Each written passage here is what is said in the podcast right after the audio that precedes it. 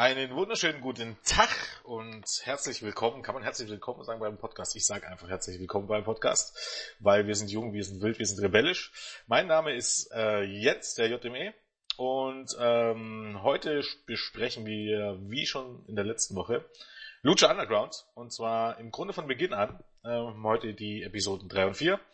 Anlässlich des Starts im deutschen Free TV auf Tele 5 in der vergangenen Woche am 1. Mai ähm, ging es dann am gestrigen Montag weiter mit den Ausgaben 3 und 4.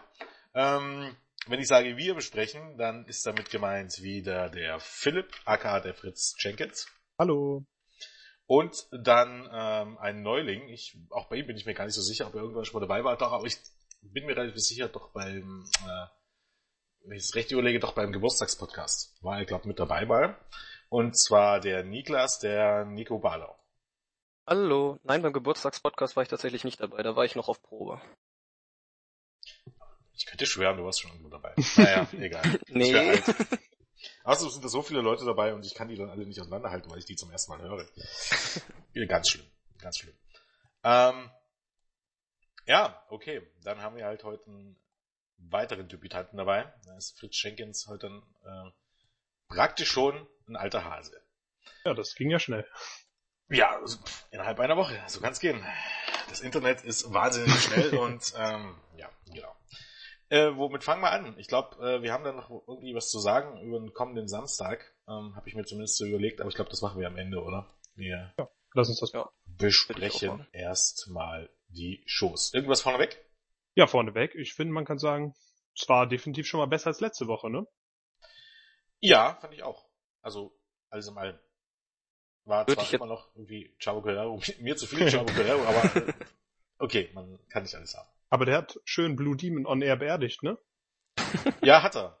Hat er. Also, da habe ich gedacht, da geht dir doch das Herz auf.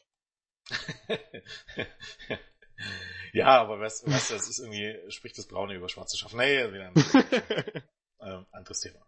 Ja, also um, ähm, ich habe ich hab ja. die Shows ja jetzt auch zum ersten Mal gesehen, also ich gucke sie ja ungespoilert. Ich habe ja noch gar nichts von Lucha Underground mitbekommen, außer das, was ihr immer so erzählt in den Raw Reviews. Und äh, die ersten beiden Ausgaben fand ich, also vom Setting fand ich die gut, aber so von den Matches, vor allem Blue Demon, das war halt ziemlich ähm, bescheiden. Aber hier gerade der Main Event in Folge 3, der hat's dann doch schon gerissen.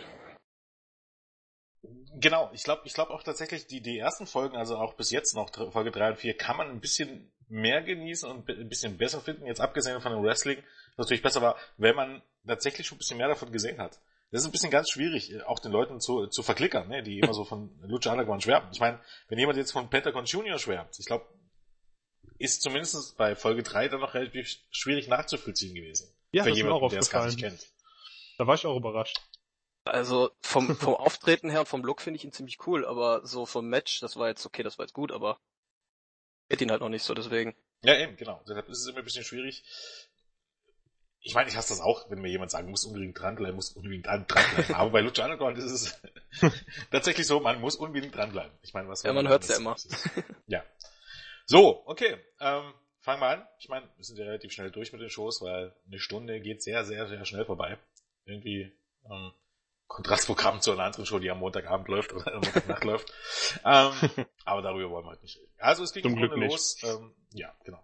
Ging im Grunde los mit einem ähm, dieser Backstage-Videos, ähm, in denen wir Conan zusammen mit Dario Cueto sahen. Und ähm, ja, im Grunde wurde darüber gesprochen, dass man drei Stars aus Mexiko eingeflogen hat, die heute sich zum ersten Mal in einem Lucha Underground Ring beweisen dürfen. Und ähm, ja, ähm, Conan war der Meinung, dass diese drei Leute ähm, so talentiert sind und so gut sind, dass sie Lucha Underground zu neuen Höhen führen werden. Ähm, und Cueto kündigte ihm dann noch darauf an, dass die drei Leute im Main Event gleich mal alle gegeneinander antreten werden. Ich glaube, gibt's nicht allzu viel zu sagen. Vielleicht außer nee, noch, dass. Kohn hat recht. ja. Ähm, vielleicht noch zu sagen, dass diese drei Wrestler ähm, Phoenix, Drago und äh, Pentagon Junior waren. Und man verrät nicht zu viel, wenn man sagt, dass zumindest Phoenix und Pentagon Junior, könnte man fast behaupten, nicht nur Brüder sind im wahren Leben, ähm, sondern tatsächlich, glaube auch das Gesicht von Lucha Underground maßgeblich prägen bis heute. Definitiv. Ähm, dann haben wir Kyoto ähm, nochmal in Halle gesehen und daraufhin ähm, hat er im Grunde das erste Match des heutigen Abends angekündigt, was auch wieder ein bisschen Freakshow war, um das vorsichtig auszudrücken. Und zwar El Mariachi Loco ähm, gegen Mascarida Sagrada. Wer Mascarida Sagrada nicht kennt. Ähm, ähm, ja, ist im Grunde der Mini, äh, die Miniaturversion von Mascara Sagrada, äh, Lucha Libre Legende. Kann man vielleicht so erklären, in den meisten Fällen ist es so, dass ein großer bekannter Wrestler in Mexiko, ähm, der wirklich zur Legende geworden ist, meistens noch seinen Mini dazu bekommt. Ne? In Ausnahmefällen ist es dazu äh, so, dass es genau andersherum ist. Also soll heißen, ähm, dass im Grunde der Mini dann den eigentlichen Superstar sogar noch übertrumpft. Soll es geben. Mascarida Sagrada ähm, ist jetzt nicht kein billiges Wortspiel, aber ist schon eine kleine Legende in Mexiko. Wobei man das hier ein bisschen relativieren muss, weil ich glaube, der Mascarida Sagrada, ich sehe da auch, um ehrlich zu sein, nicht wirklich durch. Weil wer da dahinter steckt, ist tatsächlich immer wie jemand anders. Ähm, einige kennen ihn vielleicht, die schon länger dabei sind, tatsächlich, ähm, oder haben tatsächlich schon was davon gehört. Der war nämlich, stand tatsächlich mal bei WWE unter Vertrag. Also, ich glaube, das war aber der originale Mascarida Sagrada, denn derjenige, der hier angetreten ist, ähm, ähm, ist, glaub, ein anderer unter der Maske. Aber frag mich jetzt nicht, wer da eigentlich jetzt drunter steckt. Nee, und stellt, stellt sich auch die Frage, wie viele zwergwüchsige Menschen es in Mexiko gibt, finde ich. Weil die haben ja dann tatsächlich schon ziemlich viele. Ja, erstmal muss man sagen, ich glaube, Mexiko hat generell, glaube ziemlich viele Menschen, also so verhältnismäßig gesehen. Und ja, nee, nee, ich verstehe schon. Und ich glaube, es ist einfach ein bisschen was anderes. Es ist ein bisschen, äh, ja, so viele Phänomene siehst du in anderen Ländern auch. Guck mal, das ist, ist in, in dem Sinne so, keine Ahnung, wie viele Basketballer sind schwarz in den USA. Ne? Ja. Das hat, glaube ich, einfach ein bisschen was damit zu tun. Ähm, glaube auch ein bisschen was mit, mit der Kultur und ähm, ne, sagen wir mal so, ne, wenn du kleinwüchsig bist in Mexiko, Lucha Libre ist halt durchaus ein Thema und das ist eine gute Möglichkeit, damit gutes Geld zu verdienen. Das stimmt. Und ähm, ich glaube, das ist auch da ein bisschen der Hintergrund. Ne? Also warum sollst du nicht aus den vermeintlichen Nachteilen nicht das Beste machen? Und das ja. ist in dem Sinne in Mexiko durchaus, wenn du Mini wirst. Zumindest war es mal eine Zeit lang, heute vielleicht nicht mehr ganz so. Aber das ist ähm, auch vollkommen okay, finde ich, ne? Weil es, also ich finde es ja eine schöne Sache, dass sie das auch so mit einbinden. Ja, auf alle Fälle, finde ich auch. Ähm, ich versuche jetzt gerade krampfhaft rauszufinden, wer denn hier eigentlich dieser Mascarida Sagrada war. ich glaube, war das Mascari Mascarida Sagrada 2000? Das ist nämlich echt nicht so einfach. Aber ich glaube, der was, nee, Mascarida Sagrada 2000 war, war niemand von euch. Das ist aber jetzt enttäuschend. Mascarida Sagrada ähm, 2000 war äh, El Torito. Oh. Aha. Der war nämlich auch mal Mascarida Sagrada. Ja, das ist doch schön.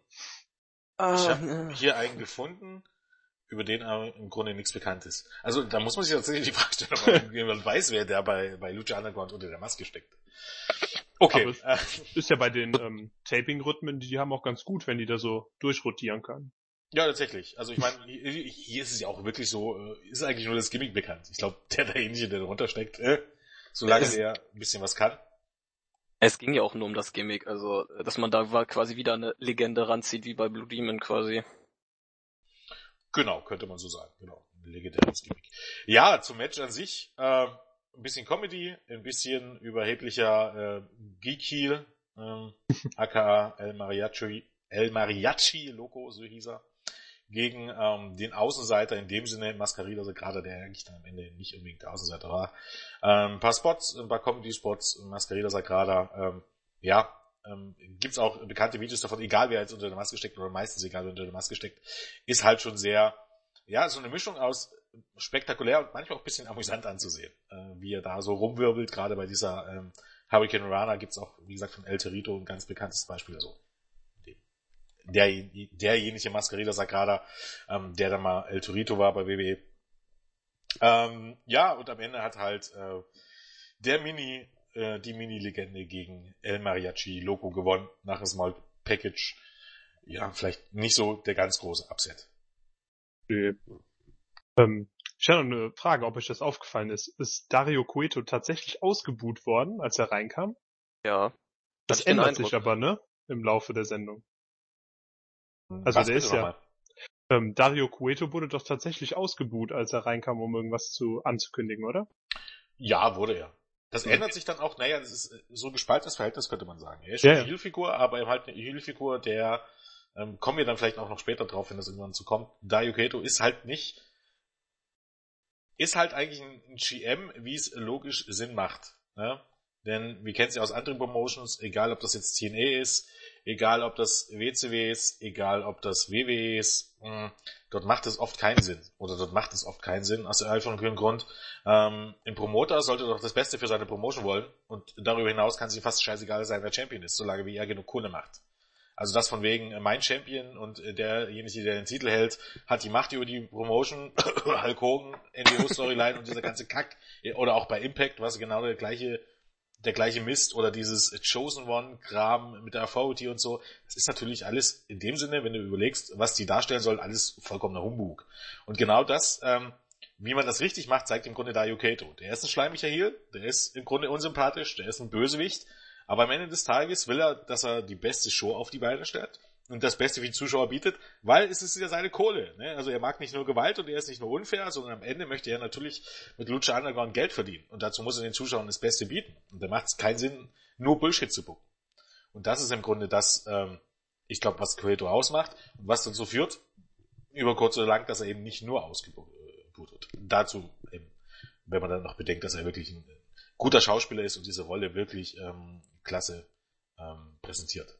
Ja, genau. Am Mike ist der Mann ja einfach überragend. Also auch wenn wir die deutschen Kommentatoren diesmal ein bisschen viel drüber geredet haben, im Vergleich zu den ersten beiden Ausgaben. Also man merkt ja schon, dass der Mann am Mike und auch charismatisch einfach ziemlich viel drauf hat. Da steckt ja halt der Schauspieler hinter.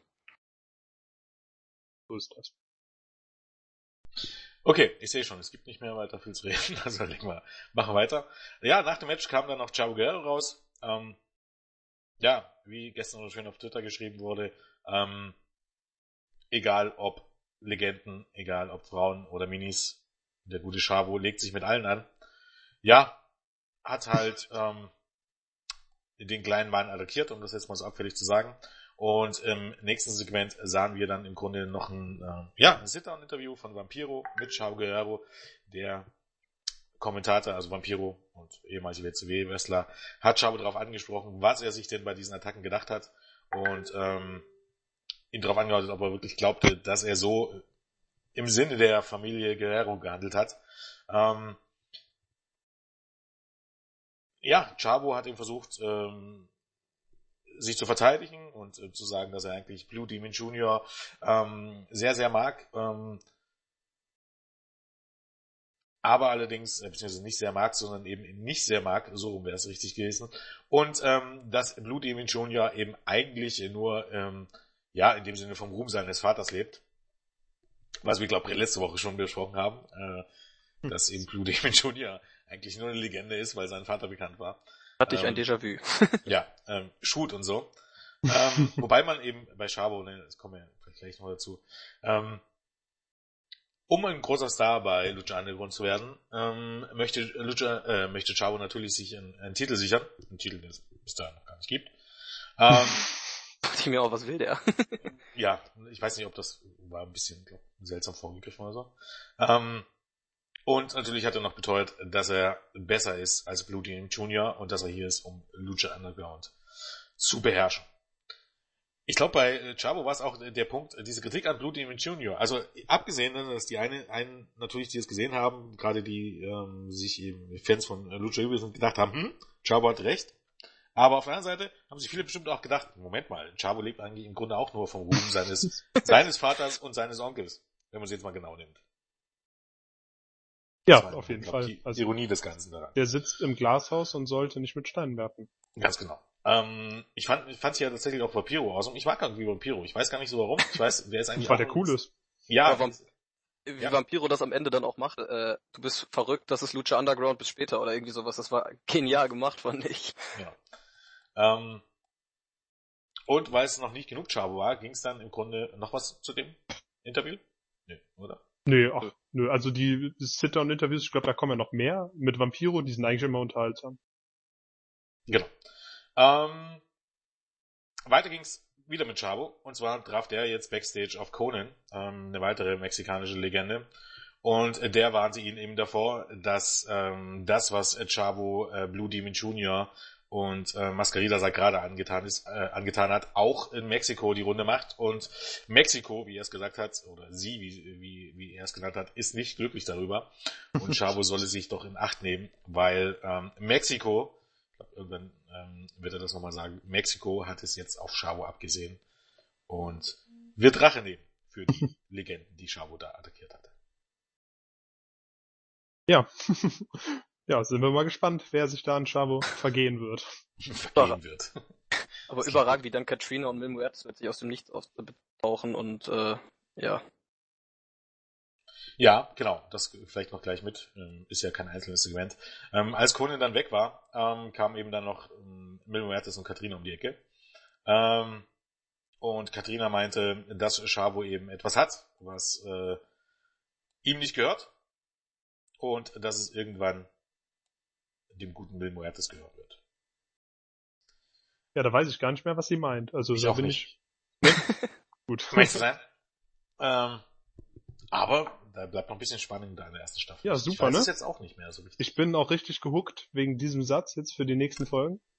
Ich weiß, ich weiß auch Was hat tatsächlich Chavo? nicht mehr.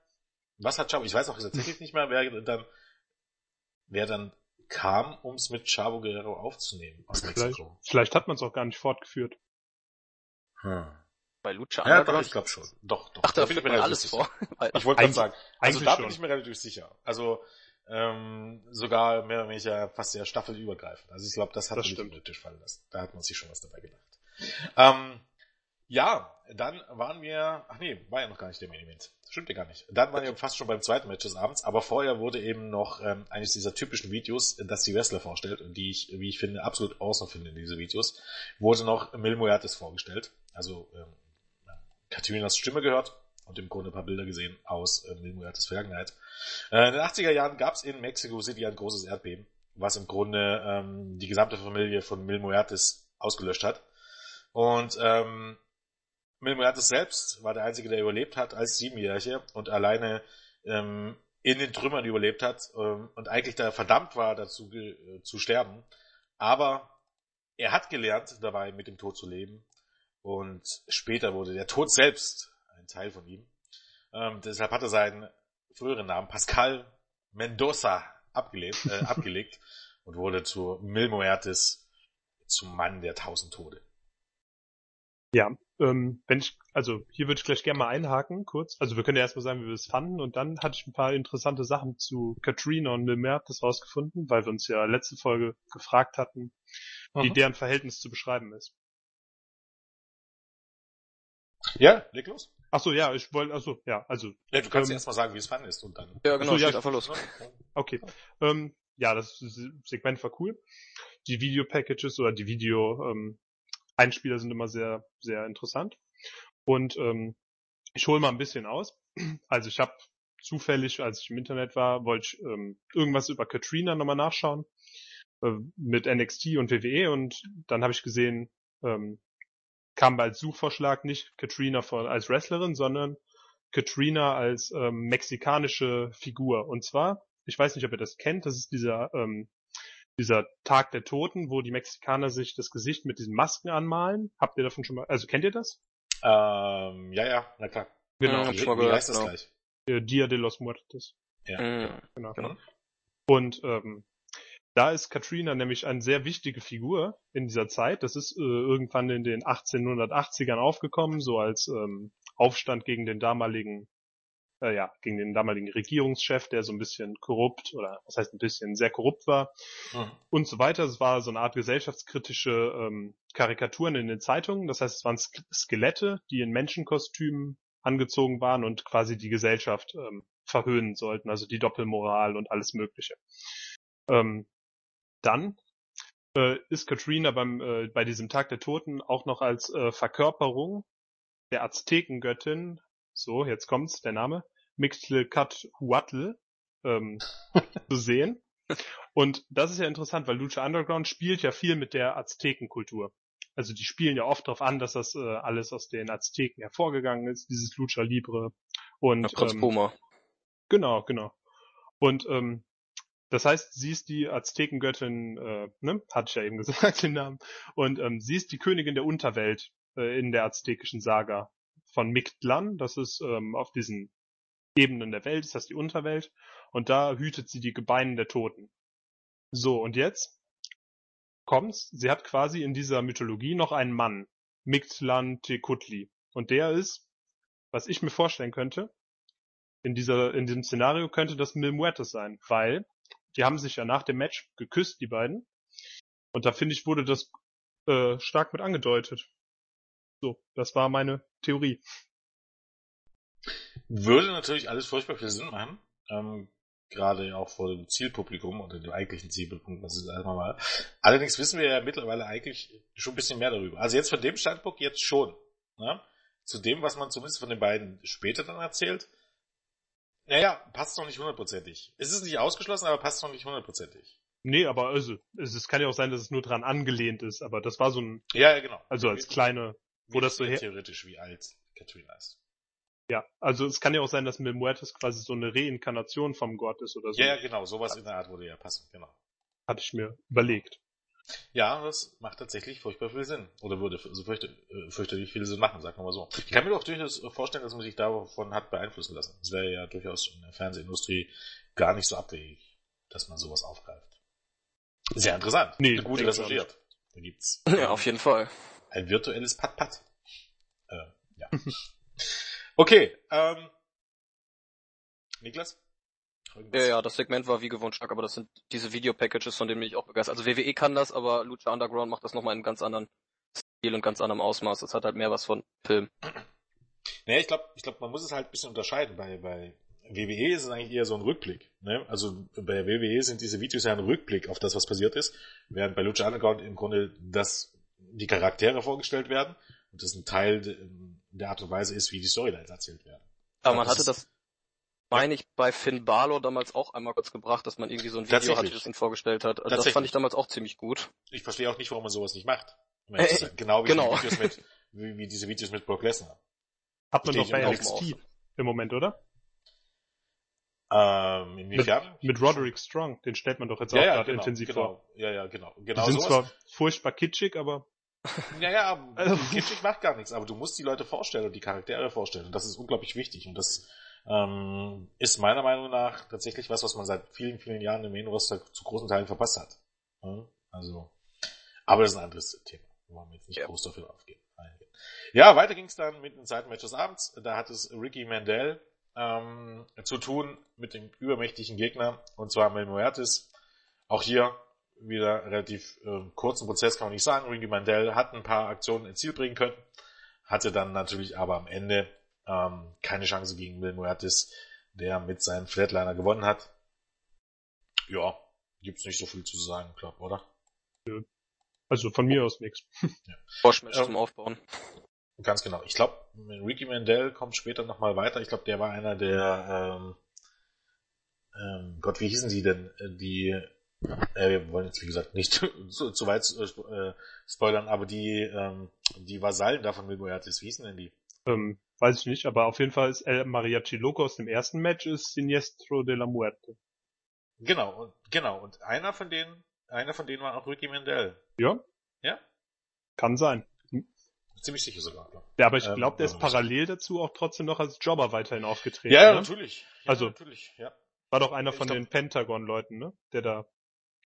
Ja, genau. Ich glaube, äh, Ja, ja, ja. aber auch auch ähm, El Mariachi Loco war, glaube noch ab und zu mal zu sehen. Das Also kann tatsächlich, meine, einige hatten tatsächlich eine Doppelrolle, wenn man so möchte. Ähm, ja, Backstage ging es dann weiter mit Johnny Mundo, der ähm, auf dem Weg zu David Köto war. Mh, vor dem Büro dann noch auf ähm, die Crew, also auf Cortes Castro und Cisco getroffen ist. Und äh, die erstmal auseinandergenommen hat. Und äh, Goethe sich dann gefragt hat, ui, was ist da vor meiner Tür los? Als Mundo dann reingestürmt kam, wir erinnern uns, in der letzten Woche oder bei der ersten Episode, hat Goethe, äh, Keto Mundo so gesehen ähm, gescrewt, ne? ähm, erst ihm mehr oder weniger ähm, diesen 100.000 Dollar, äh, Dollar ähm, Beitrag, mehr oder weniger, er hat ihn darum gebracht, sagen wir es mal so. Eigentlich nicht direkt. Ist halt ein bisschen schwierig. Eigentlich hat Gueto ja nur gesagt, äh, die 100.000 Dollar bekommt derjenige, der ihm am meisten beeindruckt. Und John Morrison hat zwar den Main Event gewonnen, aber das heißt ja nicht zwangsläufig, ähm, dass er damit auch den Koffer hätte gewinnen müssen. Aber natürlich ähm, war es ein bisschen zwielichtig von guten Dario. Das wollte sich Mundo natürlich nicht gefallen äh, lassen. Ähm, Mundo fordert ein Match gegen Big Rick in der kommenden Woche und dagegen hatte Goreto natürlich nichts einzuwenden und hat das für die nächste Woche angesetzt. Ähm, daraufhin kam dann auch noch Big Rick ähm, vorbei, kurz danach. bekam erstmal ein bisschen äh, sein Paycheck aufgrund eher Bares ausgezahlt, sagen wir mal so, von W. Cueto und ähm, den Auftrag in der nächsten Woche doch Johnny Mundo endlich oder ein für alle Mal, kann man fast eigentlich nicht sagen, aber ins Krankenhaus zu befördern und abzufertigen. Gut. Gibt es nichts zu sagen? Nee. Weiter mit dem Main Event. ähm, nicht wirklich. Ja. Big Rick nix. Ja, Big Rick halt. Na gut, aber wie Mundo die beiden Lakaien da wie nichts aussehen lässt, das ist schon nicht so schlecht. Also und auch wie man das aufgenommen hat.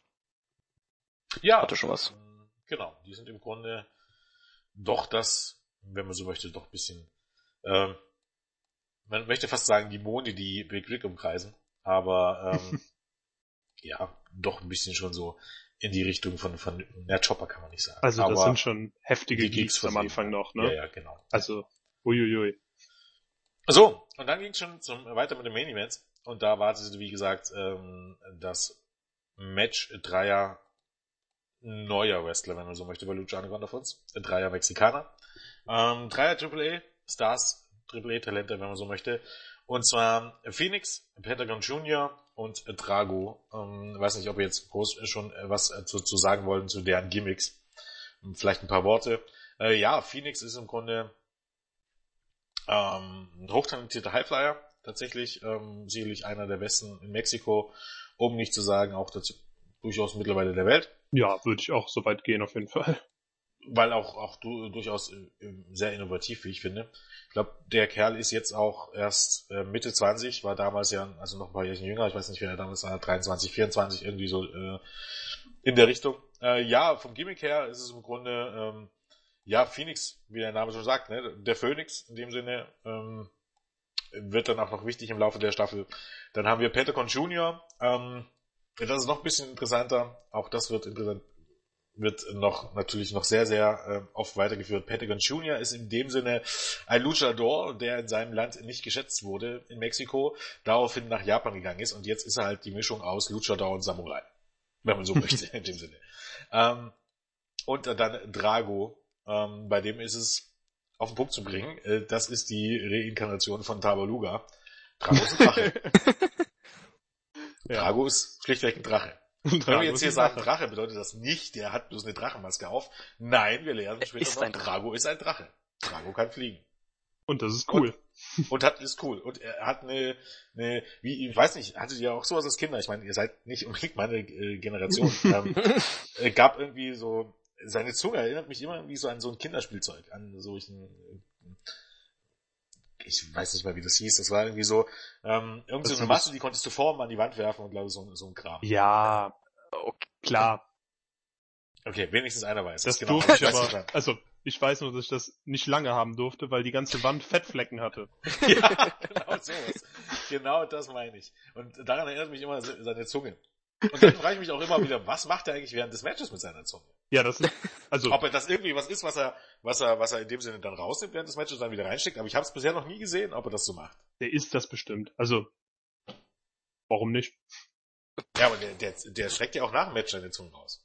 Oh, ja, stimmt. Das ist jetzt was ich verstehe. ich habe noch, ich habe noch nie gesehen, dass, dass er das irgendwie, dass, dass er, na, oh, okay, ich meine, ähm, wenn man es ordentlich macht, kann man das natürlich äh, relativ leicht wegblenden und das ist äh, schnell in den Mund gesteckt. Äh, Drago übrigens schon mittlerweile über 40. Der ist ja, das ist, ganz ist so krass, was der in dem Alter noch abreißt. Ne? Mhm, auf jeden Fall. Ja.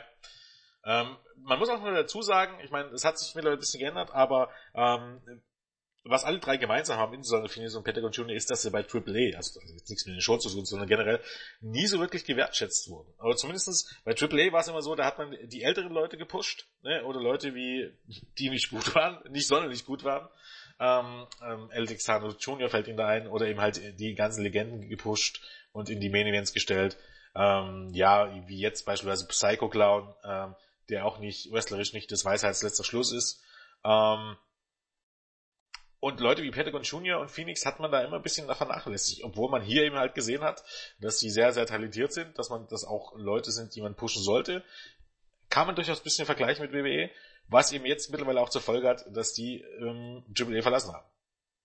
Und zwar nicht unbedingt im Guten. Ähm, hey. Ja, und das Match war im Grunde ähm, sieben, fast acht Minuten das, was man hätte fast sagen können, wenn man so sagt. Ähm, ja, High-Flying Wrestling, ähm, sehr, sehr, sehr viele Aktionen, sehr viel, viele Highspots, ähm, sehr viele Dives, sehr viele ähm, ähm, ja, High-Flying Aktionen generell. Die ganzen Arm-Tracks. Arm-Tracks, genau. Ähm, sehr, sehr schnell geführtes und spektakuläres Match. Ich glaube, hier wirklich einzelne Aktionen aufzuzählen, ist meistens immer ein bisschen äh, Wahnsinn in dem Sinne. Natürlich, ja. eigentlich der erste Sprung, wirklich ähm, sollten ja auch noch einige kommen im Laufe der Staffel. Der erste Sprung, ähm, ja, vom Balkon war es nicht. Also es war nicht von ganz oben, ne, aber es war ähm, doch ein paar Meter hoch von, von Phoenix, sein Dive ähm, zum allerersten Mal. War ein Match, was zum ersten Mal, ich finde sogar noch ein bisschen mehr als bei Prinz Puma gegen ähm, Johnny Mino in Folge 1, wirklich ähm, ja, wie könnte man es ausdrücken, wirklich, äh, wo man wirklich das Gefühl hatte, dass das, ähm, also wo wirklich This is Awesome mal äh, angebracht gewesen wäre. Also ich fand es tatsächlich auch besser als Mundo gegen Prinz Puma. Es war einfach wahnsinnig spektakulär. Ich meine, Psychologie oder so, Ringpsychologie suchte man da vergebens, aber ich glaube, ähm, das ist ja in der heutigen Zeit außerhalb von Japan eh nicht mehr unbedingt gang und gäbe, wenn wir jetzt ganz ehrlich sind.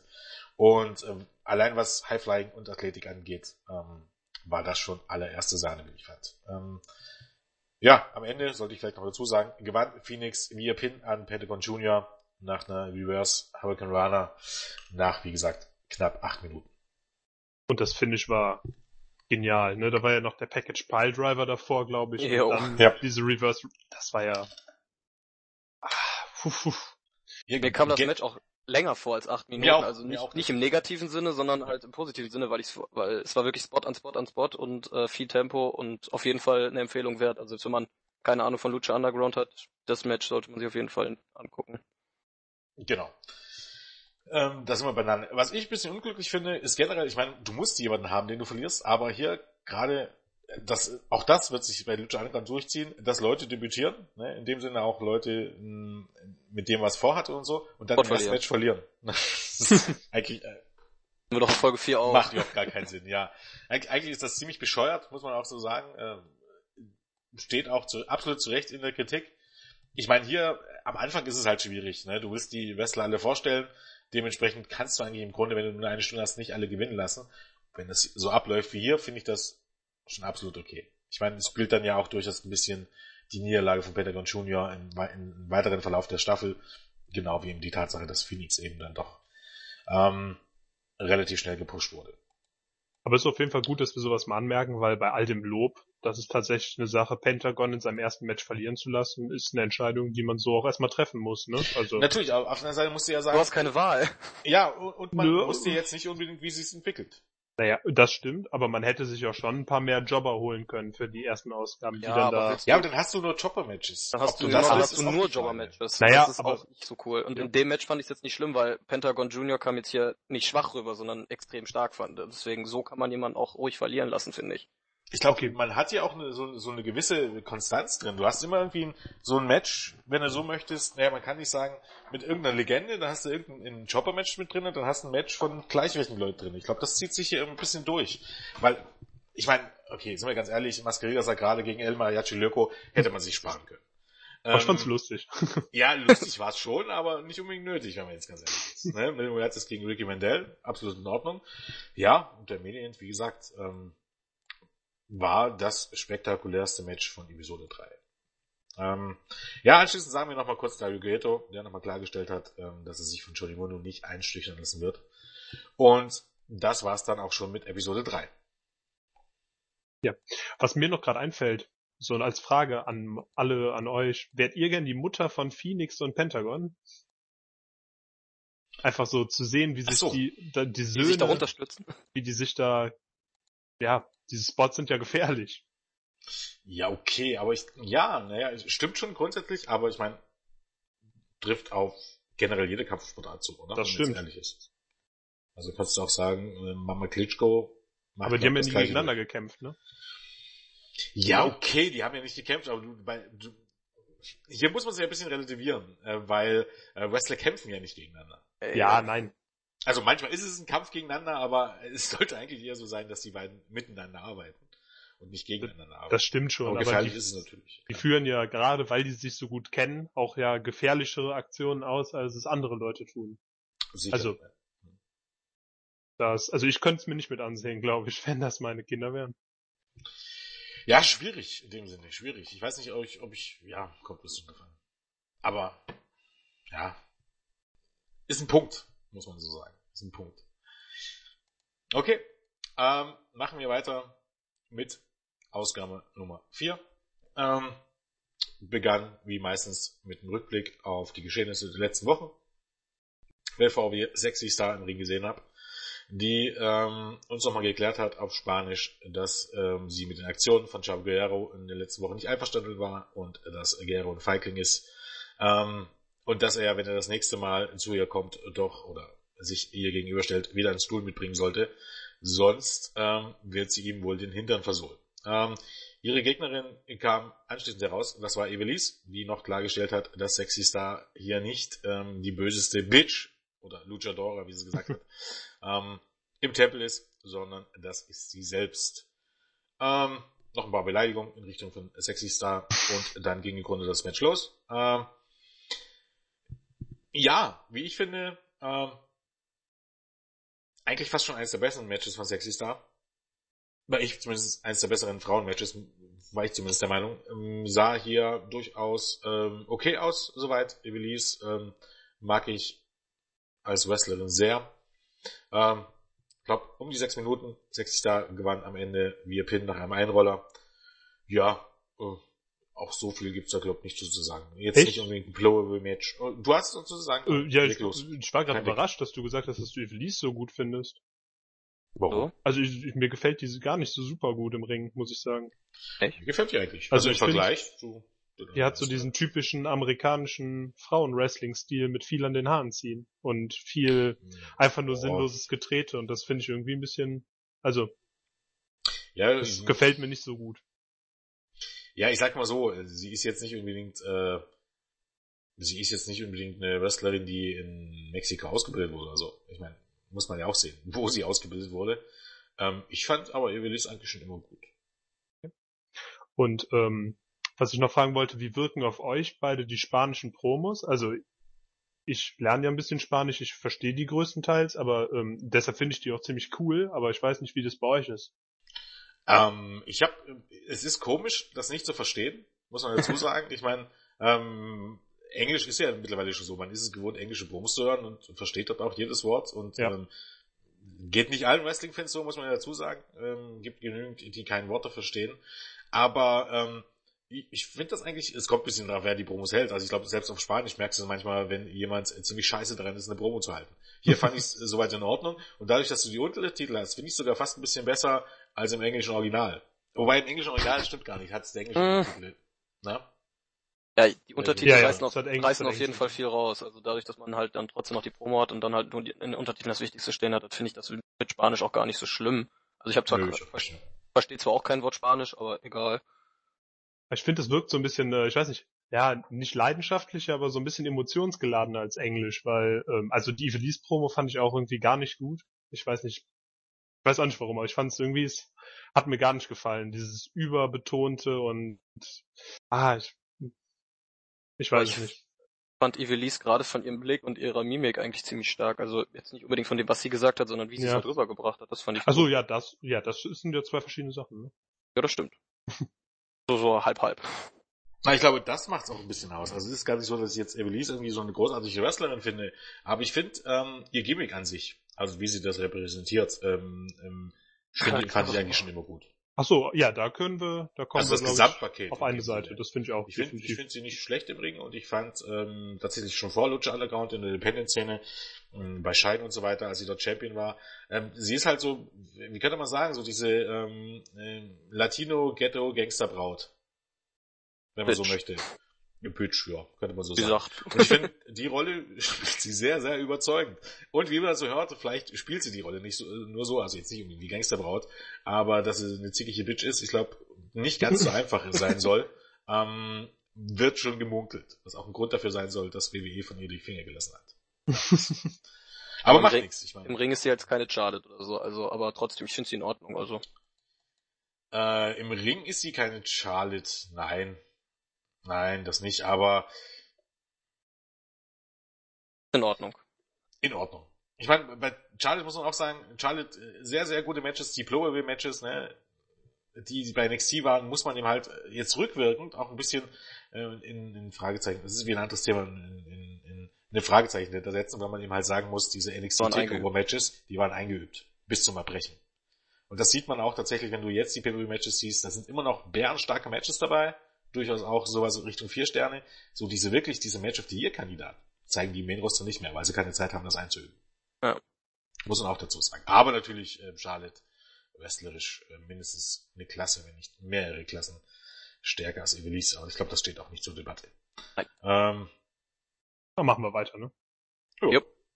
Ähm, ja, ähm, Backstage trat dann Dario Kato an Drago heran Hm. und sagte ihm, ähm, dass er mit dessen Performance in der Vorwoche nicht ganz so zufrieden war. Und deshalb soll er heute gegen King Cuerno, einen weiteren Debütanten, ähm, doch zeigen, ähm, dass er ihn nicht umsonst äh, in den Tempel eingeladen hat. Ja. Ähm, Lieblingstreffpunkt bei Lucha Underground ist Umkleidekabine, dicht gefolgt von der Toilette. Dicht gefolgt von der Toilette, vollkommen richtig.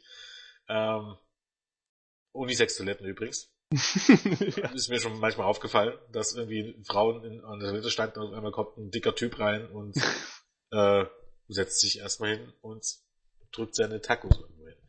Ähm, Lucha Underground ist progressiv. kann man Äh, so okay. sagen. Das kommt ja noch. Das kommt noch, ja. Der Typ, der da kommt, ist auch übrigens auch ir- irgendeiner, der im Wrestling-Business ist. Ich weiß aber nicht genau, ob, ob Journalist oder irgendwas anderes, aber kommen wir dann später noch drüber. Wenn wenn das soweit ist, dann äh, erwähne ich das nochmal. Ähm, war übrigens mehr, mehrfach so. Also es war irgendwie dann schon ein Running Gag, dass irgendjemand sich auf dem Klo unterhält und dann kommt ein dicker Typ rein äh, mit einem schmierigen Taco in der Hand und äh, verrichtet erstmal sein Geschäft. Aber ich weiß jetzt nicht mehr, genau, ich weiß jetzt nicht mehr, wie der Typ hieß, aber wie gesagt, das war auch irgendjemand aus, dem- aus dem Wrestling-Business. Egal. Ähm, vor allem, ich fragte mich dann eher so, was macht ein Drache in der Umkleidekabine? Aber den Gedanken habe ich dann schnell verworfen. Egal. Ähm, ja, dann kam Pentagon Junior rein. Zum ersten Mal, dass wir ein bisschen was von ihm dann gehört haben. Ähm, dann hat er ihm erklärt, dass ihn äh, in seiner Heimat Mexiko niemand wirklich ähm, repräsentiert hat, äh, respektiert hat, also repräsentiert, respektiert hat. Und dass er eben ähm, Dario Guerrero dafür dankt, ähm, dass wenigstens er ihm Respekt in den bringt und ihn eingeladen hat ähm, zu Lucha Underground, wo er sich beweisen darf. Und ähm, hat noch angekündigt, dass er eben sich heute an Phoenix für die Niederlage in der Vorwoche revanchieren und äh, an ihm auch ein Exempel statuieren will. Ja, ich finde Pentagons Promos sind wow. Also, die haben, da kommt so viel Feuer immer drin und das hat man jetzt bei der ersten noch gar nicht so krass gemerkt, wie man es später noch merken wird. Das ist, Und ich finde tatsächlich, bei Pentagon Junior, weil, weil vor uns, weil wir das Thema schon hatten, ist es vollkommen egal, ob du den verstehst. Also, Ja. äh, beziehungsweise, ob du Spanisch kannst, weil du verstehst ihn. Also, Ja. Grund ist es ein bisschen ganz seltsam. Äh, Pentagon Junior hat, hat die Art und Weise, wie, wie er das rüberbringt, ähm, von seinem Gimmick geschuldet. Also im Grunde ist dieses Gimmick auch generell perfektioniert, dass du, obwohl du kein Wort verstehst, verstehst du trotzdem, was er sagen will.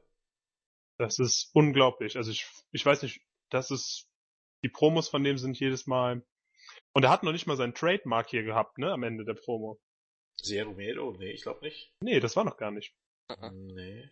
Also jede Promo, die mit Zero Miedo aufhört, ist für mich ein absolutes Highlight.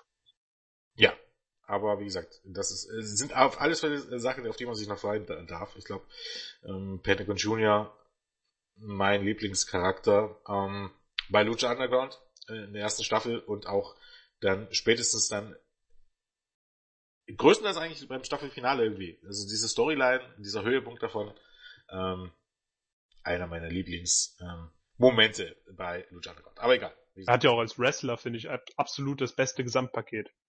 Meiner Meinung nach. Äh, Finde ich auch.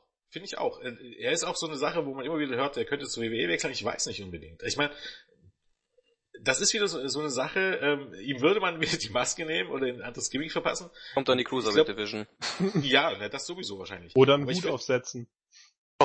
Oder einen Hut aufsetzen und die Maske abnehmen. Ich finde einfach, gewisse Gimmicks äh, ähm, sind so gut, auch wenn die Performer dahinter stecken großartig sind, aber ähm, Pentagon Junior bei WWE dann ohne Maske und mit einem anderen Gimmick, er würde sie wahrscheinlich auch, äh, auch, auch gut schlagen, aber ich weiß nicht. Ich bin Fan von Pentagon Junior und nicht unbedingt von dem Typen, der ähm, unter der Maske steckt. Wobei ja, ich wenig zu dem sagen kann. Ne? Mit Cien Almas, ein Tech Team. Ganz genau, Cien Almas, das war ja auch eine prima Idee. Ne? Ähm, La Sombra, Cien Almas zu machen. Das hat kurz zu Cien Almas. Wisst ihr, dass äh, dieses Andrade, das ist ein Nachname. Das heißt, der, die WWE hat dem Nachnamen zum Vornamen gegeben. Ja, ja, das, das, das ist doch, das ist doch absurd. Das ist WWE, um ehrlich zu sein. Das, vielleicht gibt's genau. Andrade, vielleicht gibt's Andrade als Vornamen, das weiß nee, ich nee. nicht. Das ist, nee? ist ein typisch, typisch spanisch-portugiesischer Nachname. Das ist, weiß ich nicht. Müller. Ja, man muss auch das sagen, dass La Sombra heißt äh, Manuel Alfonso Andrade. Ja, das ist der Nachname, aber. Ja, das ist der Nachname, klar. Aber ich meine, das ist ja wie, als wenn man mich jetzt, also als wenn man mich jetzt Jung mit Vornamen nennt. Also das Jung? macht ja keinen Sinn. Also, das ist ja, das ist ja absurd. Das macht tatsächlich noch mehr Sinn, wenn jemand zu dir Jung sagt. Jung ist ja, ja okay. Vorname, aber generell. Aber. Nee, aber das ist ja, das ist ein, also das ist ein Nachname, der irgendwie an einem Ort orientiert ist, an irgendeiner nordspanischen Stadt oder so. Und das ist ja dann, weiß ich nicht, dann heißt du mit, wie dein Nachname mit Vornamen und hast danach so einen super Nachsatz wie 1000 Seelen oder 100, 100 Seelen. Das ist doch, also, ich 100 Seelen. Also, wir hatten uns ja schon drüber ausgelassen. Wie gesagt, La Sombra, oh, ne? Also, ich, ich glaube, alleine dieses Gimmick, davon mal abgesehen, dieses, dieses La Sombra sieht gut aus, ne? Oder, oder Andrade sieht gut aus, den, den muss man jetzt unbedingt ohne Maske auftreten. Und man sieht ja dann seine, seine, ähm, seine Gesichtszüge nicht und so. Und nun tritt er jetzt ohne Maske aus. Er ist einfach nur ein Typ, ne? Ihm strahlt nichts Besonderes aus. Nee. Gibt keine Notwendigkeit, ihn ins Main Roster zu holen, außer der Tatsache, dass er ein wesentlich besserer Wrestler ist als beispielsweise Elias Sampson. Ähm, ja. Aber ansonsten. Ja, komm. Ja, aber die, ist das, das auch, weiß, aber. Sind ja auch erbärmliche Promos, die der hält. Also. Ja, das tut ja jedes auch. Mal weh. Wie auch. Wie gesagt, du, du kannst die, die Sprachbarriere kannst du am Ende nur überwinden, wenn du ähm, so viel tonnenweise Charisma hast, dass es nicht mehr ins Gericht fällt. Ja, Nakamura. Äh, Oder genau. Cesaro. Cesaro krankt daran auch. Und Cesaro kann gut Englisch im Vergleich. Ja. Aber Cesaro. auch Cesaro krankt daran. Das ist nicht Cesaro, einfach. Ja. Aber ich glaube, es ist auch nochmal ein, Cesaro ist auch nochmal ein anderes Thema. Äh, definitiv. Ja, ähm, ja wie gesagt, wir können hier durchaus darüber reden. Ähm, La Sombra, ne? Also das Gimmick muss man ja dazu heißen, das war ähm, in Mexiko ja auch ein absolutes Superstars-Gimmick. Ne? Nicht, sicherlich nicht so groß wie Mystico, den man auch erfolgreich äh, in den Sand gesetzt hat. Äh, als Sin Cara, genau. Muss man sich mal vorstellen, dass äh, im Grunde Sin Cara, also der Originale, das Mystico nicht nur als einer der besten Highflyer der Welt oder zu seinem Zeitpunkt ähm, vielleicht sogar als einer der besten Wrestler der Welt, wobei es ist ein bisschen übertrieben, aber einer der besten Highflyer der Welt und als John Cena ähm, ähm, Mexiko ist galt. Also der war ein wirklicher, wirklich, wirklicher Draw den hat man für viel Geld geholt und hat einen Scheiß mit dem angestellt. Was zugegebenermaßen auch ein bisschen äh, Mystics eigene Schuld war. Und ähnlich wie so La Sombra, La Sombra ne? ein hochtalentierter Mann, der wirklich ein Draw in Mexiko hat, dem nimmst du die Maske weg, der eigentlich auch ein geiles, äh, absolut geiles Gimmick hatte, wie ich finde. Ne? Ähm, das ist, äh, war ja auch ein Teil der originalen ähm, Los Ingobernables, die jetzt gerade in Japan, also die japanische Version, die ja wirklich auch auf dem Höheflug ist, er war, wenn man so möchte, einer der, der Gründungsmitglieder des Originals. Ähm, und ähm, La Sombra, wie gesagt, ähm, The Shadow oder der Schatten, eigentlich was für ein cooles Gimmick. Mhm. Wie man so verkacken Fall. kann. Unfassbar. Okay, äh, wo haben wir eigentlich stehen geblieben? Äh, ich äh, glaube... Phoenix gegen Pentagon Junior. Phoenix, ja. Phoenix gegen Pentagon Junior. Äh, ja, wie gesagt, Match zweier im realen Leben Brüder.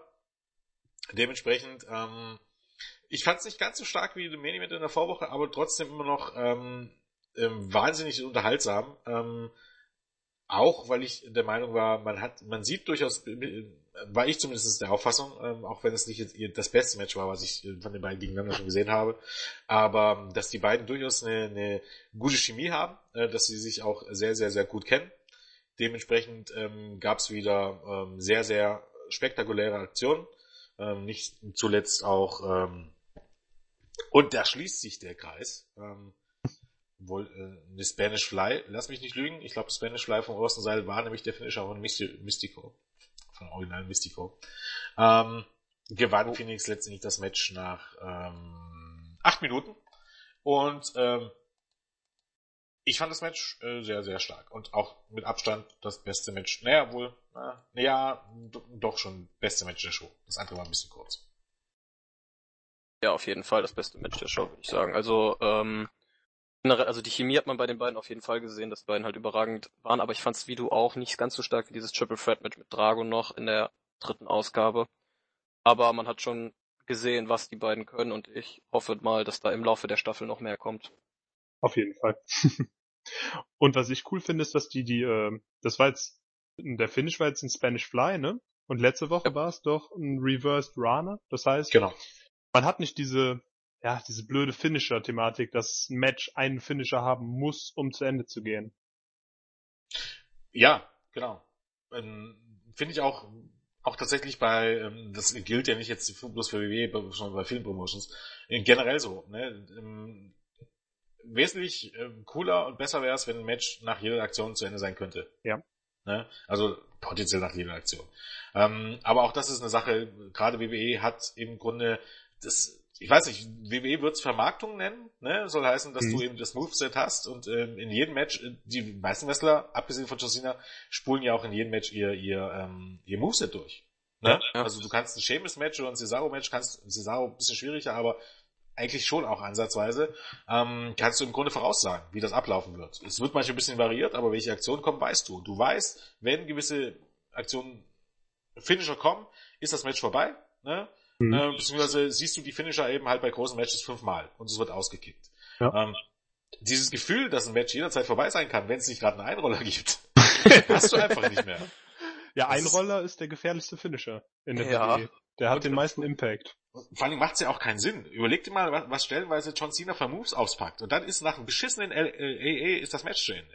Ja, das ist ja, ich glaube, das ist das Problem, ne? Dass Finisher ist ja auch nicht gleich Finisher. Wenn ein Match, also wenn man sagt, man hat ein, der Finisher ist der Move, der den meisten Impact hat bei einem Superstar und mit dem geht ein Match zu Ende, dann ist das, dann ist das finde ich gar nicht so super schlimm, weil ähm, ich weiß nicht, wer kennt's ja nicht noch als Kind auf dem Pausenhof, da war ja die Batista Bomb, das hatte war ja ein, ne, das war ja eine Institution, das war. Da halt, war ich jetzt nicht unbedingt ein Kind, aber ah, ja, ja du nicht, du nicht, aber aber ähm, das ist ja was anderes. Oder die Pop-Up Powerbomb von Kevin Owens, das sind ja Dinger, das sind ja auch die härtesten Moves. Aber ein AA, das ist ja, also. Ein AA am Ende des Tages eben ein Fireman's Carry ist und eigentlich nicht viel mehr Schwung hat als irgendwie ein ganz normaler Vertical Superlex. Also das ja, ist was natürlich absolut Cena legt den Gegner ja auch eher auf die Matte, als dass er ihn wirklich hämmert. Ja, auf jeden Fall. Ja. Fehlt noch, dass er ihn gemütlich zudeckt. Und dann. Ja, genau. Also, also wenigstens die Illusion, dass das ein Move irgendwie ist. Das, das geht gar nicht, äh, überhaupt gar nicht nur gegen, gegen, ähm, gegen John Cena, um Gottes Willen. Im, im Big Show.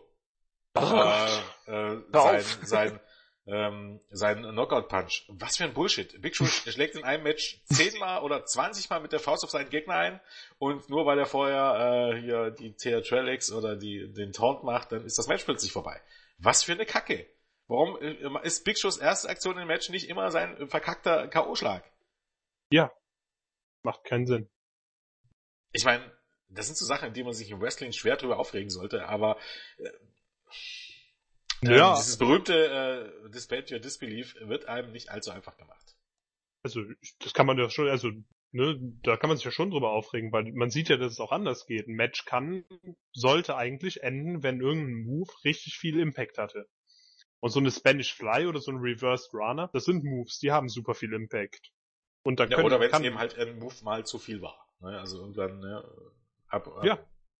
Genau, irgendwann ist halt, kann ein Move eben halt einfach das berühmte ein Move zu viel gewesen sein. Da kann man auch mal nach dem EE gewinnen. Aber wenn man nur nach dem EE quasi gewinnt, ist es halt einfach ein bisschen absoluter Bullshit. Ja. Jo, ähm, noch was zu dem Match? So, ja, war ja. gut, ne? genau. ja, auch das eine klare Empfehlung. Ähm, unbedingt angucken, das Match. War sehr, sehr, sehr, sehr stark. Ähm, ja, weiter ging's mit der Vorstellung des nächsten Wrestlers, äh, King äh, Coerno. Ähm, ein Jäger, haben wir gesehen, wie er im Wald nach irgendwelchen Tieren jagt, wenn man so möchte.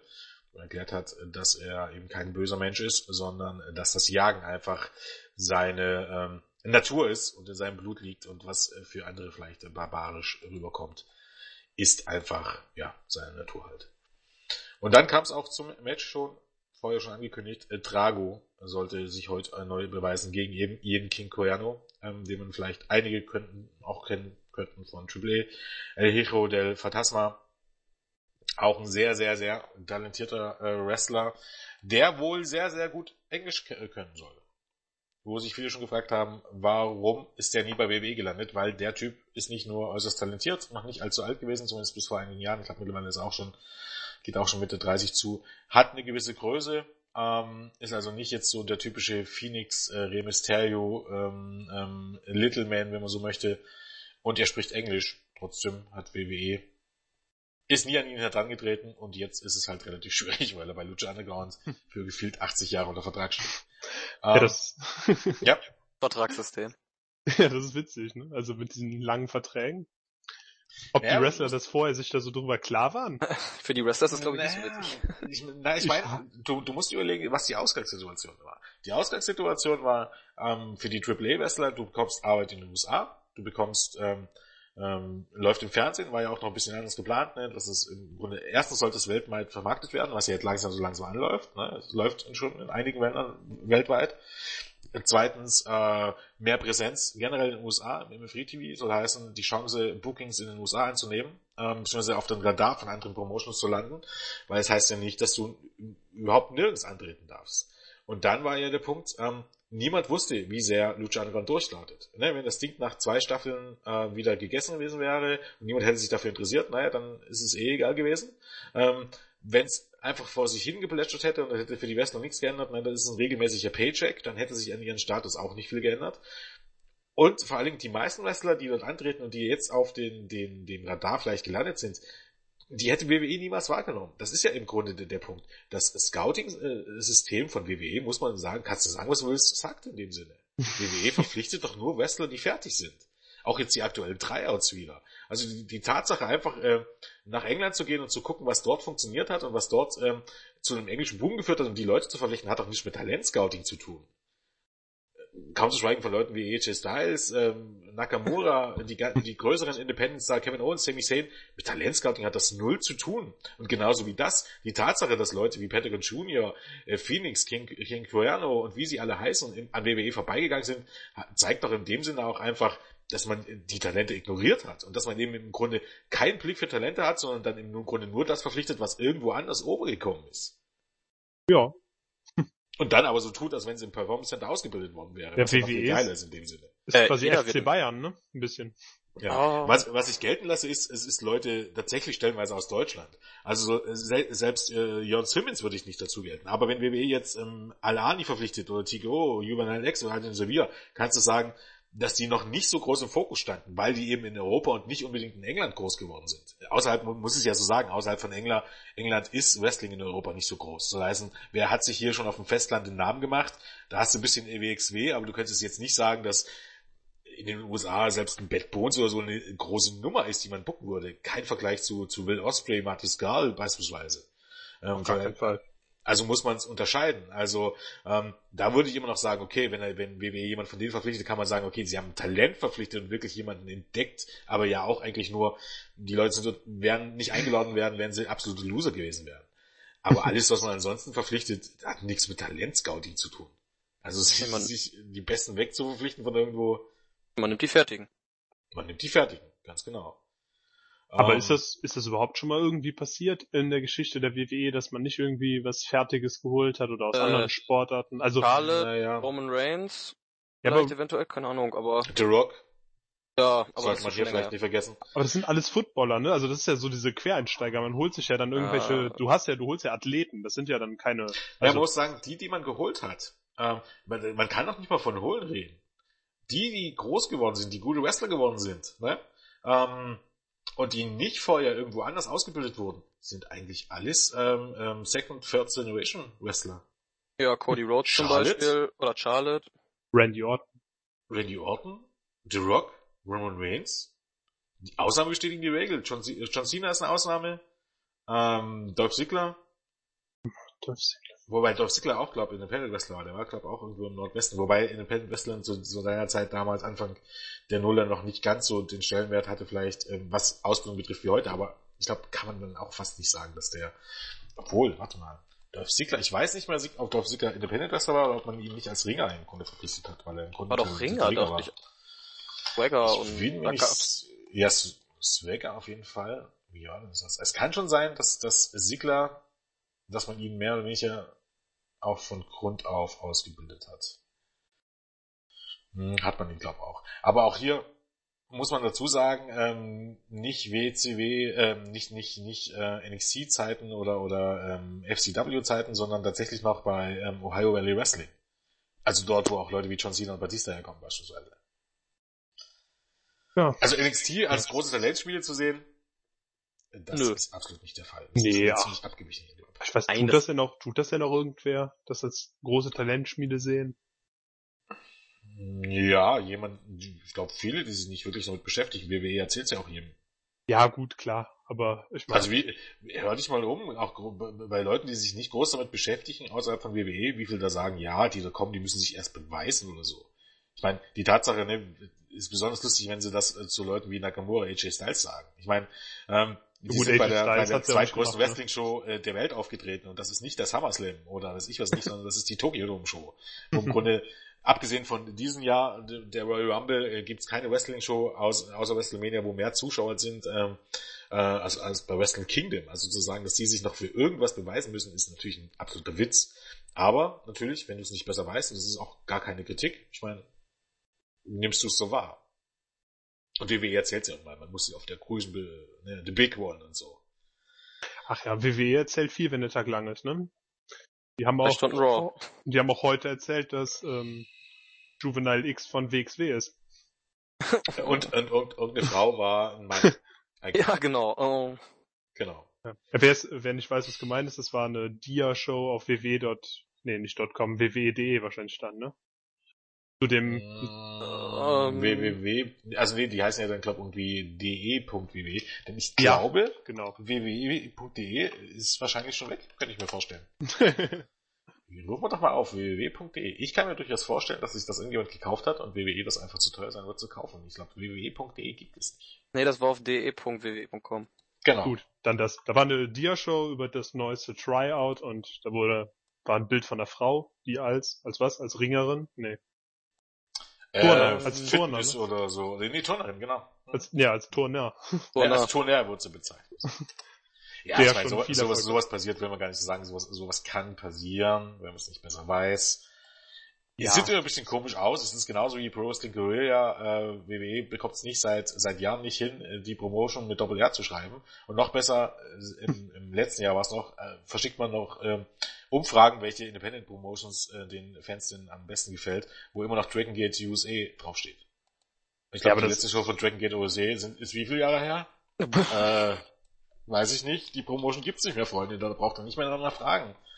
Ja, aber das ist doch, also Vielleicht machen die so einfach mit Absicht, um zu zeigen, wie scheißegal denen der Rest ist. Ja, dann brauchst du aber die Leute nicht fragen, wenn es denen scheißegal ist. Ja, die wollen wahrscheinlich, dass sowas den Weg ins Internet findet, oder? Du fragst deine Hardcore-Fans, naja, muss man ja sagen, du fragst deine Hardcore-Fans nach ihrer Meinung, um, um für das Network ja im Grunde auch, auch wichtige Informationen rauszuholen. Und dann sagst du dem einfach, naja, eigentlich ist es mir uns ist ja scheißegal, wie das heißt. Sagst du doch eigentlich auch, eigentlich ist eure Meinung uns scheißegal. Ist das nicht auch? Da brauche ich keine Umfrage machen. Ach ja, die haben Zeit zu viel wahrscheinlich. Ja. Also seit drei Jahren übrigens, seit April 2014 war die letzte Dragon Gate Show. Ist ein bisschen her, also Dragon Gate USA. Ähm, ja, das verspürt halt einfach ein bisschen den Punkt von Arroganz. Ja, Egal, okay. ich soll hier nicht über WWE gehen und wir wollen jetzt auch nicht WWE übermäßig kritisieren. Ist Wieder zu den schönen Themen, ne? Thema. Ganz genau. Ja, kann. Egal ja, Trago gegen äh, King Joerno. Ähm, auch das wieder ein sehr, sehr flottes Match. Meiner Meinung nach ein bisschen zu kurz. Ich glaube, es ging nicht mal fünf Minuten wirklich. Ähm, und auch hier, wir haben es vorhin schon angesprochen, ähm, in Episode 3, auch hier, der Debütant verliert sein erstes Match. gegen Drago, ähm, der sich damit beweisen konnte. Ähm, okay, war jetzt nicht so der super klare Sieg. Äh, Drago hat per Einroller gewonnen. Die gibt's nämlich auch tatsächlich bei Lucha Underground, wer hätte das gedacht? Übrigens. Aber ein schöner Einroller.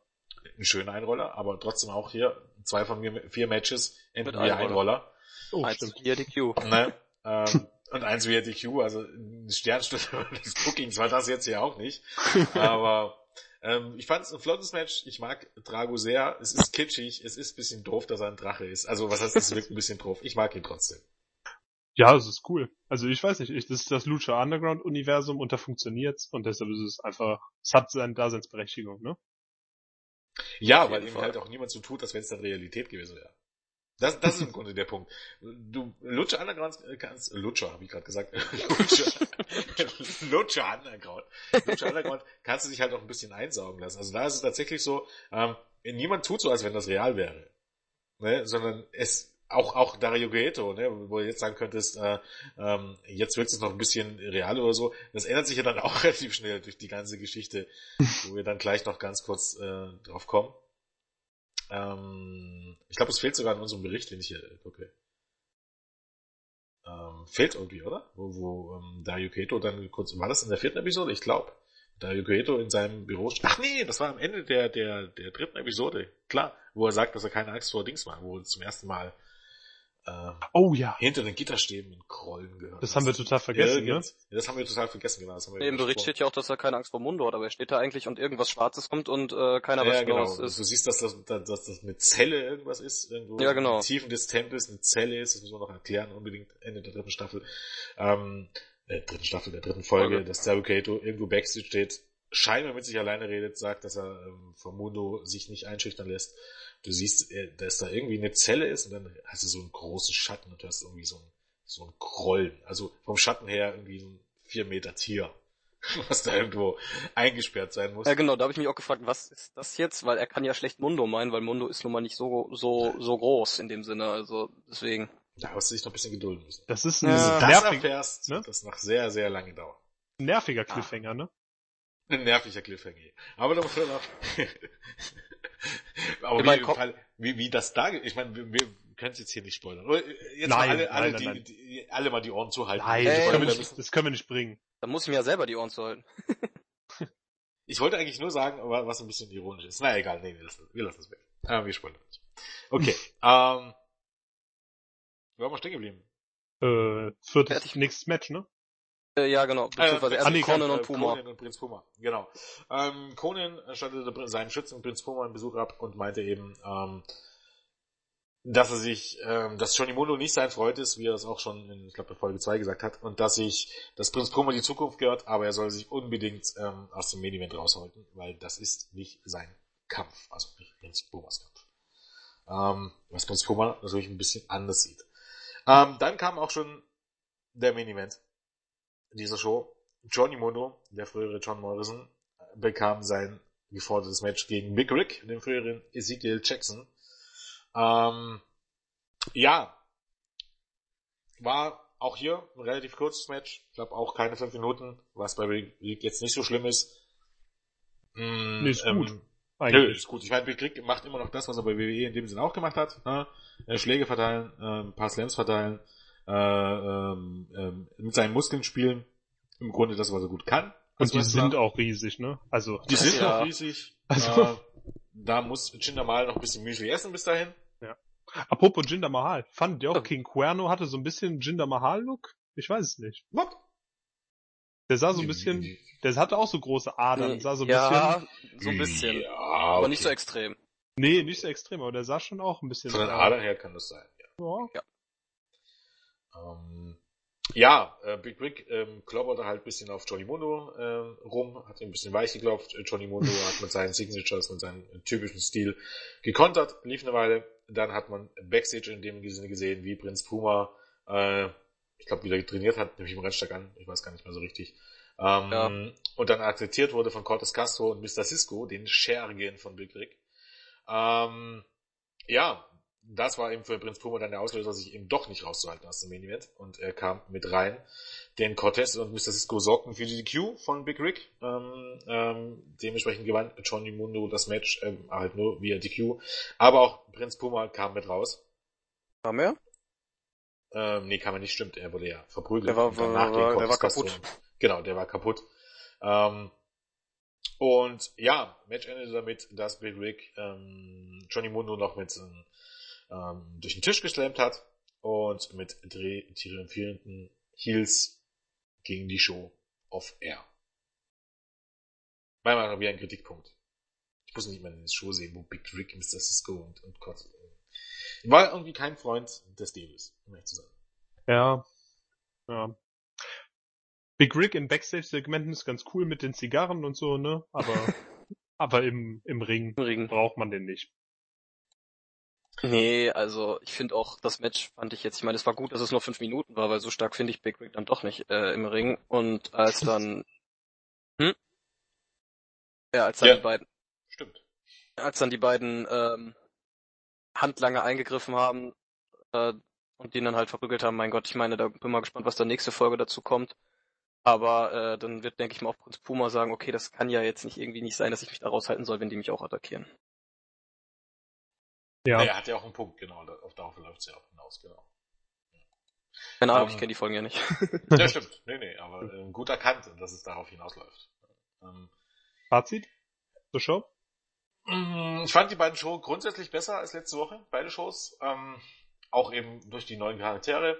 Ähm, ähm, ja, wie gesagt, ähm, ich hätte jetzt äh, nicht unbedingt, ähm, bin immer noch ähm, dieser Fokus auf Chavo wurde jetzt in, in, der, in der vierten Episode ja schon ein bisschen rausgenommen, einigermaßen, aber ähm, es entwickelt sich langsam in die richtige Richtung. Also es war meiner Meinung nach schon wesentlich besser als die ersten beiden Shows und ähm, dementsprechend schaue ich den nächsten Shows sehr gespannt entgegen und tu mal so, als wenn ich nicht wüsste, was kommt. Genau. Niklas? Ja. Ja, also ich fand die beiden Shows jetzt auch ziemlich stark. Ähm, ja, dass Prinz Puma kein Match hatte, aber das sollte man vielleicht auch, also den hat man ja, glaube ich, nur in Backstage-Promos oder in irgendwelchen Videos gesehen. Und ähm, ja, und dann halt das Ende fand ich dann halt ein bisschen, ja, ich brauche die drei Bödel in Anführungsstrichen auch nicht, also Big Rick, Castro und Cisco. Aber gut, ich bin gespannt, was da als nächstes kommt. Man kann ja, glaube ich, schon mal sagen, ähm, in der kommenden Woche, das ist jetzt nicht zu viel Spoiler. Ich glaube, ich weiß gar nicht, ob man das auch sogar angekündigt hatte oder ob im Vorfeld. Nächsten Woche oder nächste Woche? Nee, übernächste Woche ist das. Nee, stimmt, das ist sogar noch später. Nee, das war. Nee, vergesst es. Vergesst es. Das ist zu großer Spoiler. Das lassen wir raus. ich, war Okay. ich war verrutscht. Ich dachte, das war schon Episode 5 äh, mit dem Match, aber das kam erst deutlich später. Okay, dann sind wir jetzt erstmal durch. Hm. Soweit so gut, würde ich sagen. Ähm, was wollten wir noch? Was wollten wir noch? Ach so, Lucha Underground, wo wir dabei sind. Ähm, am kommenden Samstag ähm, kommen nämlich die Stars von Lucha Underground, präsentiert vom WXW und Tele5, nach Deutschland, nach Oberhausen, ganz genau zu sein. Ich habe keine Ahnung, ob es überhaupt noch Tickets gibt. Weiß das irgendjemand? Äh, ich glaube, es gibt noch ein paar, ja. Echt, gibt's noch vor? Achso, Ja. Ich hatte letztens noch mal bei Eventim geguckt, da gab es noch ein paar. Ist die Halle so groß? Die ist doch gar nicht so groß, oder? Ne, ist, also ich weiß nicht. Die Turbinenhalle passen, glaube ich, 800 Leute rein. Ja, so groß ist ja 880. Ja, und ich weiß aber, die, das ist aber die andere Halle. Das ist eine ähm, Achso, okay. Louis, Luise irgendwas Halle. Ah, Luise Alberts Halle. Sehe ich Genau. schon. Könnte natürlich ein bisschen größer sein. Ich guck mal schnell nach. Vielleicht findet man was. Ähm, ja, wie gesagt, Tele5 hat sich hier zusammengetan und bringt ähm, auch durchaus, kann man ja durchaus so sagen, als Anlass äh, dessen, dass ähm, Lucha Underground jetzt gestartet ist, steht Superstars of Wrestling äh, in diesem Jahr ein bisschen ähm, oder durchaus sehr im Fokus von Lucha Underground. Ähm, sonst waren es ja eher so, dass ehemalige WWE hier dominiert haben, die auch mit dabei sind. Aber diesmal eben vor allen Dingen die Stars von Lucha Underground, unter anderem dabei, nicht von Lucha Underground, aber generell Hurricane Helps, äh, mit denen werden ja sicherlich äh, sehr, sehr viele noch kennen. Mit dabei Buff Backwell, ähm, ähm, abgesehen natürlich von den WXW-Leuten. Dann natürlich von Lucha Underground Vampiro mit einem Match bestreiten gegen ähm, Bad Boy und John Klinger. Ich glaube auch ein Hardcore-Match. Ähm, mit dabei äh, Drago, den wir, wie gesagt, hier gestern gesehen hat, äh, wird gegen Bobby Ganz antreten. Mit dabei ähm, Four-Way-Match ähm, zwischen Emil ähm, Sitochi, dem Shotgun-Champion, der wird seinen Titel gegen Angelico verteidigen, den werden wir auch noch kennenlernen, auch einer Lucha Underground Star. Und äh, Phoenix und Pentagon Jr. werden beide mit dabei sein. Äh, in diesem Match, in diesem VW-Match, ähm, was sicherlich awesome werden dürfte. Ähm, verstehe nicht ganz, warum die nicht unbedingt ein Einzelmatch gesteckt hat, aber egal, macht nichts. Ähm, was hat man hier noch dabei? Jon Simmons wird seinen WXW-Titel gegen Matt Riddle verteidigen, hat nichts mit WXW zu tun. Was noch weiter gegen Kim Ray. Ähm, ja, und dann noch halt ein paar Undercard-Matches. Nee, ich glaube, Dings hat auch ein Match, oder? Hier, ähm, wie heißt er? Ähm, äh, genau, ähm, Karat, äh, 16 Karat Goldgewinner, äh, Ilya Dragunov hatte, ähm, genau, gegen Julian Nero und Avalanche ein Freeway Match. Ja, und ähm, auch wir werden vor Ort sein, also nicht nur ähm, durchaus der eine oder andere Leser von uns und User von uns aus dem Board, wie sie schon angemeldet haben, sondern auch du, Philipp. Ja. Und ähm, zusammen mit Julian, ähm, auch durchaus, naja, offiziell kann man nicht sagen, aber auch nicht inoffiziell ähm, für WI werden mit vor Ort sein. Ähm, ja, noch ein paar Worte dazu. Ja, also ich bin total aufgeregt. Ich freue mich, mich mit den Lucha Underground Leuten vielleicht ein bisschen unterhalten zu können. Ja, was soll ich sagen? Die Show wird garantiert ziemlich gut, weil, also, mit den Leuten, also da kann ja eigentlich gar nichts schiefgehen. Und ich habe kurz geguckt, die Halle hat äh, im Festsaal 1600 Plätze. Ja, okay, die wollen erstmal voll gemacht werden. Okay, das verstehe ich. Das ist nicht ganz so ohne. Also ich weiß nicht, ob der Festsaal genutzt wird, aber wenn, der hätte 1600 Plätze. Kommt ja auch ein bisschen drauf an, wie man, wie man die Belegung macht. Also das stimmt. Ich kann mir auch durchaus vorstellen, bei einer Wrestling-Show, wo in der Mitte ja Ring und äh, frei sein muss, ist vielleicht nicht ganz so viel 1600. Aber ich denke mal, wenn, wenn, äh, ich glaube schon 1000 wäre ein guter Erfolg. Ah, gute, gute 1000 wären da bestimmt ja. vor Ort. Ähm, ja, ich glaube, ähm, 17 Uhr geht die Show los, ähm, ab 16 Uhr schon ähm, ähm, Einlass, ähm, beziehungsweise irgendwie 15.30 Veranstaltung, 15.30 Einlass, genau, Fanfest ab 12 Uhr. Da gibt's dann auch, äh, glaub, Meet and Tweet kann man gehen, es gibt auch Autogramme. Ähm, Tickets gibt's bis Mittwochabend ähm, vor dem Event noch auf Eventim. Ähm, oder glaube auch im WXW-Shop gehe ich mal davon aus. Und ansonsten sicherlich noch an der Abendkasse bei 1600 Tickets. Es wird sich lohnen, wenn ihr Fans von ähm, Lucha Underground seid. Ähm, erst recht, so oft bekommt man die Leute hier nicht zu sehen.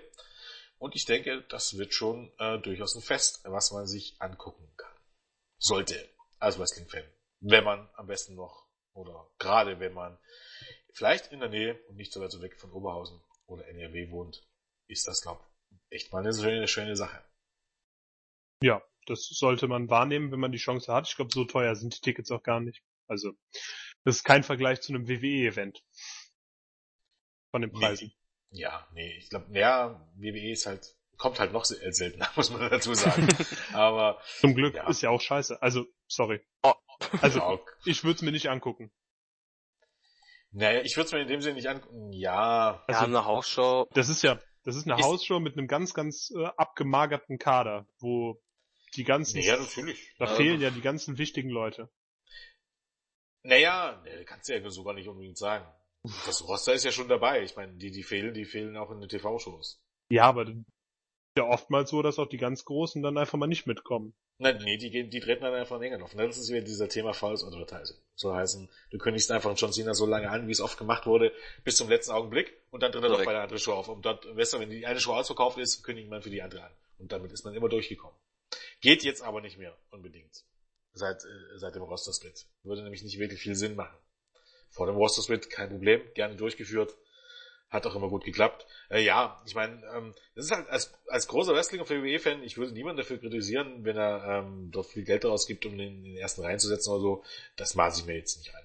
Ähm, ich persönlich auch nicht unbedingt. Ich würde sagen wir so, irgendwo ein Ticket kaufen für 50 Euro und mich irgendwo hinsetzen und mich rieseln, würde ich schon mal machen. Ich würde nicht über 100 Euro für die erste Reihe oder so ausgeben. Ja, ähm, 50 ist ja auch noch eine andere Hausnummer, aber 100 ist ja, also 100 ist schon 100 ist, ja, weil es eben, man muss dazu sagen, weil eben die Deutschen dann auch geschröpft werden, muss man ja ganz ehrlich so sagen. Ähm, du, wie gesagt, für, für, für ein Viertel des Preises hast du schon Mania-Tickets bekommen. Keine guten, ne? Aber Mania auch die alle schlechtesten, aber Mania-Tickets. Und ähm, der Schnitt, ne, wir hatten sie erst letzte Woche in den ähm, Durchblicken, wir reden jetzt viel zu viel über WWE, wenn es nach mir geht, aber das vielleicht jetzt noch als äh, allerletztes. Ähm, Ähm, ja, die letzten, ähm, der letzte Quartalsbericht, da war es ja so, ähm, haben wir ja darüber berichtet. Einige werden es vielleicht auch gelesen haben, wo es im Grunde ja darum ging, dass ähm, was die Tickets gekostet haben, also, was die Tickets im international äh, bei den Shows gekostet haben. Und da war es eben ganz lustig zu sehen, weil als international gilt alles als Nordamerika, außer Nordamerika. Und ähm, was ja in dem Sinne heißt, ähm, Kanada und USA fallen raus. Und da bleiben, blieben tatsächlich nur noch die vier Shows in Deutschland übrig. Ähm, also war es im Grunde klar, dass mit diesen internationalen Events die vier Shows in Deutschland gemeint waren. Und da hat man im Grunde ganz stolz gesagt, dass man da mehr einnehmen konnte als letztes Jahr, weil man die Ticketpreise um 92 Prozent im Jahresvergleich hochgeschraubt hat. Wenn ich das gelesen hätte als, als, als, naja, ich will nicht sagen als deutscher Fan, wie gesagt, man kann sich das nicht anmaßen. Aber ich als wo man sich mal so überlegt, ob man jetzt hingeht, ne, im November wieder vier Shows oder so, äh, im Quartalsbericht, wo man sich im Grunde damit brüstet, dass man ja im Grunde die deutschen Fans richtig schön schröpfen könnte, weil man den durchschnittlichen Preis von 86,53 Dollar aus den Rippen leihen kann. In den USA ist der durchschnittliche Preis, da ist wie gesagt der Royal Rumble beispielsweise mit eingerechnet, ähm, oder ist der durchschnittliche Preis für eine Show 51 Dollar. das ist über 50 Prozent mehr für eine Hausshow. Ja. Das ist doch ein Witz. Also, das ist doch ein Witz, jetzt mal ganz ehrlich, oder nicht? Ja, ich ja. meine, man hat die Quittung bekommen. Äh, letztes Jahr war, glaube der durchschnittliche Zuschauer ähm, 7700. Ne? Auch da gab es eigentlich, gab es ein bisschen mehr Shows. Ich weiß, da waren noch ein, zwei Shows woanders. Aber ich glaube, waren irgendwie sechs Show international, ähm, davon vier Shows in Deutschland. Da war der Schnitt bei 7700 Zuschauern. Dieses Jahr nur bei diesen vier äh, Shows in Deutschland war der Schnitt 4000. Wer hätte es gedacht, wenn man die Ticketpreise fast verdoppelt. Ja. Aber man hat mehr Geld eingenommen dadurch. Also das ist ja im Grunde der einzige entscheidende Punkt. Und ja, aber das macht WWE doch überall. Man macht einfach die Preise höher und dann äh, passt das am Ende wieder. Ja, natürlich. Du brauchst bloß jemanden, der dafür bezahlt. Also mittlerweile genau. muss ich auch schon sagen, also die durchschnittlichen Preise, ein durchschnittliches Ticket 90 Euro, finde ich für Hausschuss jetzt nicht mehr wirklich vertretbar. Also das ist, ähm, aber wie gesagt, ähm, ich kritisiere. Es ist wieder, wieder Typ, der, der in den USA mit dem Bayern-Trikot, der im Grunde für jeden Pay-Per-View, weißt du, was so ein, so ein Kackticket in der ersten Reihe kostet? Beim Pay-Per-View. Nee, ich hab, ich weiß es nicht. Keine Ahnung. Ordentlich. Insbesondere bei WrestleMania. Nee, das geht, wenn eine, wenn eine große Show ist, der gibt dort, also im Jahr, würde ich mich nicht wundern, wenn der dort gerade mit den Flügen und so locker eine fünfstündige äh, äh, Summe dafür ausgibt. Ja, also das Phänomen ja. gibt's ja auch in anderen Sportarten, dass die äh, Fußballvereine in England haben ja auch riesig hohe Ticketpreise. Ja, oh, die und Tickets, die, das ist ja fast noch schlimmer. Und die Fans gehen hin. Meine die Fresse. arbeiten nur, um sich das Ticket zu bezahlen, quasi. Also, Stimmt, das ist eigentlich fast sogar noch schlimmer, ja. Ja, naja, ich meine, okay. Vollkommen vom Thema abgekommen, hat glaube ich ja, alles nichts mit äh, Lucha Underground zu tun.